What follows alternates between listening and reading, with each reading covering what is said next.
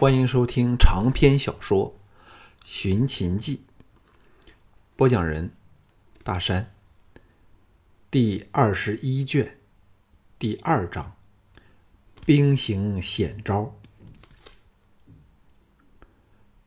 项少龙醒过来时，发觉自己躺在村屋内的木榻上，身上的伤口都被敷上了伤药，换过清洁的麻布衣服。那种舒服的感觉，的确是难以形容。在榻旁侍候的村妇见他醒来，吓得奔出房去唤人。不一会儿，村长经年和村中的几个长老来了，人人对他敬若天神。待听他说清楚了情况后，经年说：“我们曾派人出外探听风声。”官兵仍在搜索相爷，听说若能擒的相爷，可得百块黄金，所以非常卖力呀。项少龙坐了起来，一边吃着地上的食物，一边沉吟说：“我来到这里的事，是否全村的人都知道呢？”经年道：“我们怎会那么没有分寸？人心难测。”幸好发现相爷昏倒村外的是小人的儿子，所以相爷的事只限我们几个人知道。另一个长老金雄说：“相爷放心，先在这里养好身体，到风声过后，我们再派人把你送回秦国好了。”项少龙摇头说。从这里回秦国会是难比登天，而且这里更是不宜久留，否则会被你为你们带来弥天大祸。荆雄说：“那我们就索性全族人陪相爷回秦好了。”众长老都热烈点头。项少龙说：“你们要到秦国去，我自然非常欢迎，但现在却不是时候。”要等我回秦后再进行，那才不会出事。另一个长老问道：“现在该怎么办呢？”项少龙苦思半晌后说：“烦你们先派出身手敏捷又可以完全信赖的人，先往中牟通知藤毅和京俊，说我安然无恙，但需一段时日才可以回去。”嘱他们统帅好军队，耐心等候。精雄说：“这个容易，我们村里常有人到中牟附近采药，不但熟悉路途，还与那处的人打惯了交道，绝不会惹人怀疑的。”项少龙放下一件心事，说：“官兵迟早会搜到这里来，追踪我的人中不乏高手。”你们可用我的衣服等物，制造出我已逃往别处的幌子，如此可拖延两三天的时间，而我也该恢复过来了，能动身逃跑了。在商量了一会儿后，金雄和众长老退出房去。项少龙倒头大睡，醒来时已经是夜深人静，听着外面的风声和犬吠声，心中不禁思潮起伏。他第一次来此时正值寒冬，当时同行的还有金枝玉叶的赵国三公主赵倩。那晚恩爱缠绵，怎想得到两人的缘分会因赵倩的惨死而结束？不由心中涌起了对吕不韦深刻的仇恨，心中狂叫：无论如何，我项少龙也要活着回咸阳去。亲睹小盘登上王位，并看着吕不韦惨淡收场。天明时，经年来了，带来了令令他心悦的消息。原来，他的两千护后军虽然全军覆没，但却牺牲的很有价值，使大部分的秦军都能安返中牟。现在李牧的大军正围攻中牟，但听说已是死伤不轻。项少龙松了一口气。当日他们曾预估过赵人会对中牟反攻，故早储储下了大批的粮草，加固城防。何况有桓乙的大军支援，纵使李牧也休想轻易的取回中牟。以李牧的精明，最后也只能退回长城之后。经年又说：“昨天我派了人到中牟去，此事绝不会有问题。”哎。项少龙知他心中有事，微笑说：“长老有话，请直说，无妨。”经年说：“相爷说的没错，五十里外的尚家村昨天来了一队兵马，又搜又抢，还打伤了几个人。上家村的人见他们人多，都敢怒不敢言呢。”项少龙暗叹一口气说。由内处到这里来要多少时间呢？经年说：“至少要两天才成。”相爷可等到明早才动身。顿了顿，续道：“据说韩王安从都城南郑派出了一队精于荒野追踪的人来搜捕相爷。我们刚有人从南郑回来。”说赵、韩两国已有密议，怎都要把你拿着。又从怀内掏出一卷地图，递给项少龙说：“这是我这两天亲手绘成的地图，虽是粗陋，但敢说大致上不会出错。”项少龙大喜，穿衣下榻，发觉体力恢复了大半，若再有一天的休息。就更有把握逃走了。两人来到一角席席地坐下，摊开地图研究。经年指着图中十字标志说：“这就是我们金家村。右上角东北方百里许处就是韩都南郑，再往东北二百里就是魏人的都城大梁了。”项少龙说。我看完这地图会立即烧掉，否则，若让人拿到这个图，便会知道是你们包庇我了。经年脸色微变，因为他倒没有想过此点。项少龙让经年详细解释了地图上河流山川的形势后，把地图收了起来，说：“我的逃走路线最好连年公都不都不晓得。”那就不会有泄露之余，以惹起别人的异心了。经年欣然点头。那天，项少龙尽量的争取休息，醒来后就苦记地图，经过反复思量，终于决定了兵行险招，往魏境逃去，再遣返自己最熟悉的赵国，然后西行往屯留，与桓乙会合。便可完成这个千里逃亡的壮举。等肯定自己已经熟悉了地图上所有细节后，才把地图烧了。吃过晚饭后，项少龙决定趁黑赶路。今年早为他预备好干粮、食水、衣物和筹集得来的少许银两。最妙的是，京雄送了一只兔子给他，用竹筐载着，解释说。这是对付猎犬的简单手法。由于猎犬对兔子的气味最敏感，故可以盖过人体发出的气味。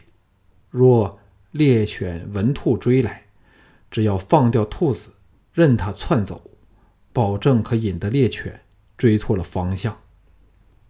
经年说：“我们商量过了，相爷走后，我们也弃村到山中避祸。”小俊等到秦国一事，多多少少都有风声漏了出去。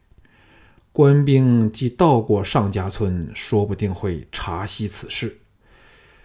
那就算相爷没有来过，他们也会拿我们来泄愤。项少龙歉然说：“你们准备何时走呢？”经年道：“事不宜迟，相爷走后，我们立即离开。”依依惜别后，项少龙背着可能成为戴罪羔羊的兔子，再次踏上了逃亡之路。项少龙骑着经年赠送的剑马，朝东北大梁的方向赶了一程后，不想马儿太过劳累，停了下来，让马儿休息。后方的金家村仍引见灯火，这马儿很有灵性，静静地在草原上休息，没有嘶叫作声。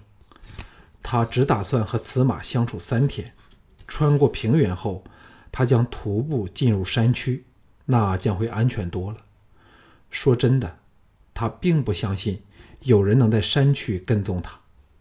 但若非有金家村这能能令他缓一口气的避难所，又得到食物、马匹、弓箭一类必需品的补给，他说不定已被韩人追上了。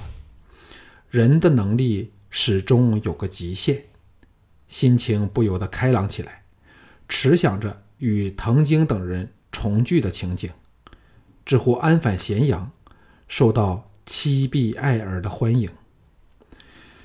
蹄声忽在前方响起，项少龙大吃一惊，飞身上马，先驰往附近一处坡顶，好看清楚形势。只见远方五里许处，一条由火炬形成的火龙正蜿蜒而来，目的地该是金家村。项少龙立即手足冰冷，今年的担心没错，敌人果然从上家村处听到消息，知道金家村有人到了咸阳去。这时，带金姓的人并不多，很容易就可以猜到京郡、京善这条线上。否则，敌人怎会连夜全速赶来？若项少龙是个自私自利的人，这一刻就会不顾一切，立即逃走。有多么远就逃多么远，但他项少龙怎么能独自逃生呢？他正方寸大乱间，灵机一触，去准形势，策马驰向敌人往金家村必经的一处密林，取出火折子，燃起了多处火头。若在春夏之际，此计必不可行，但现在风高物燥。星星之火可以燎原，不片上火势扩大，烈焰冲天而起。这场火不但可阻截敌人前进，还可向金家村的人发出最有力的警告，催促他们早点离开。离开。项少龙害怕对方不追踪自己，故意发出急剧的蹄音，在草原上朝东北方疾驰而去。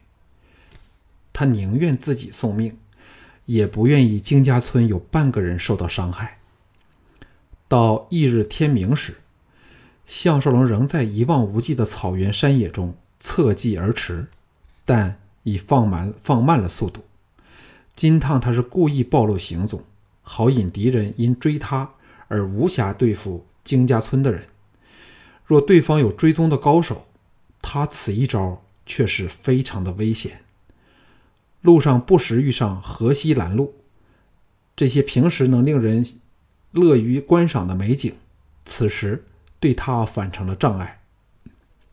幸好，直到此刻仍未见有敌人追来。只要保持这种情况，他就可以安抵韩魏边境的无人山区。魏人哪会想得到他不朝西反秦，反会东去韩境？所以，必没有防范之心。那时，他就可以取道韩境，绕回到屯留了。马儿此时已经口吐白沫，项少龙无奈停了下来，守在一处高地，让马儿在坡下的小溪喝水吃草。他并没有吃东西的胃口，但为了保持体力，只好逼自己吞掉两块干肉，味道竟然相当不错。这些年来。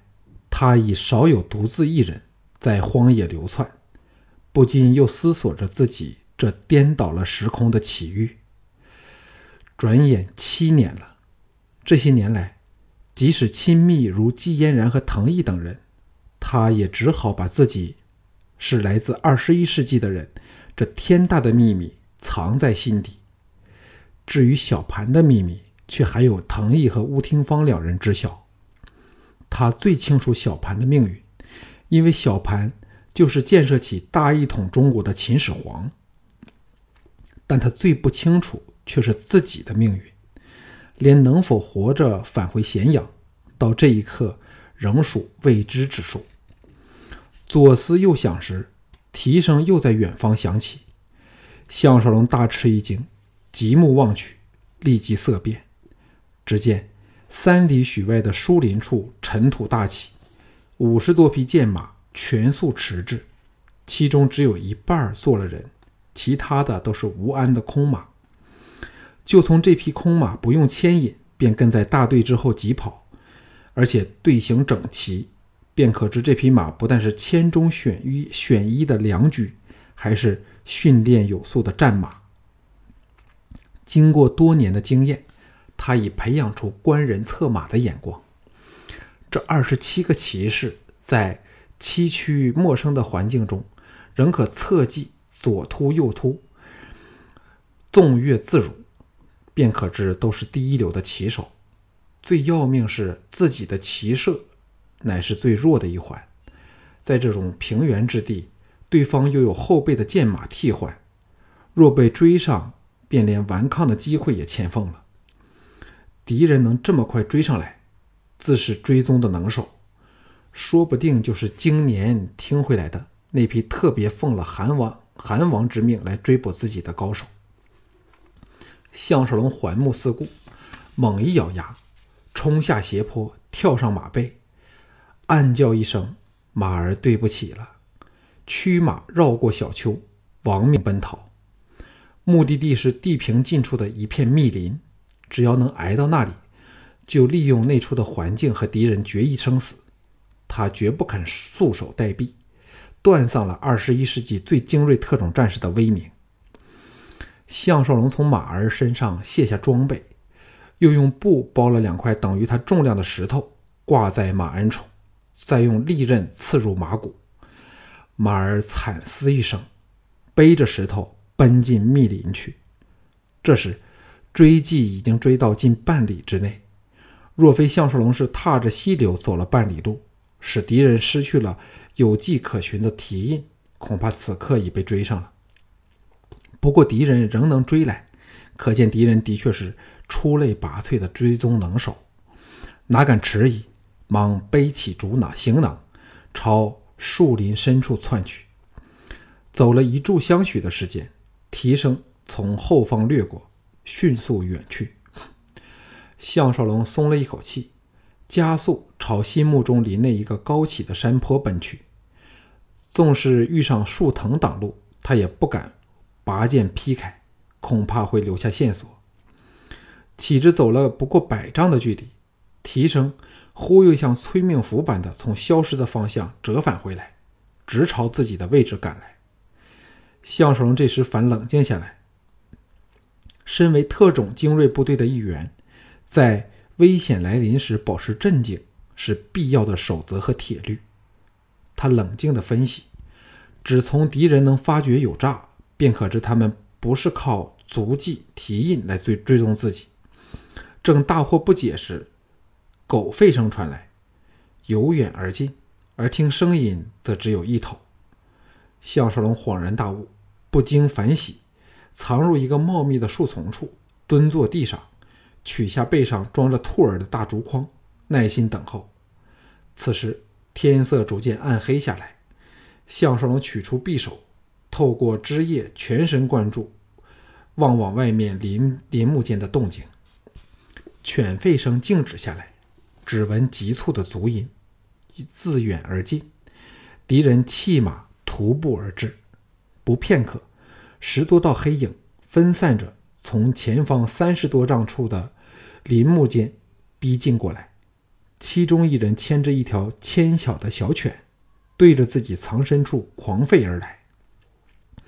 项少龙悄悄打开筐子，兔儿早被狗吠声吓破了胆，这时见有路可逃，箭一般窜了出来，向左方溜去。那头犬儿果然如斯响应，转向那个方向狂吠奔扑。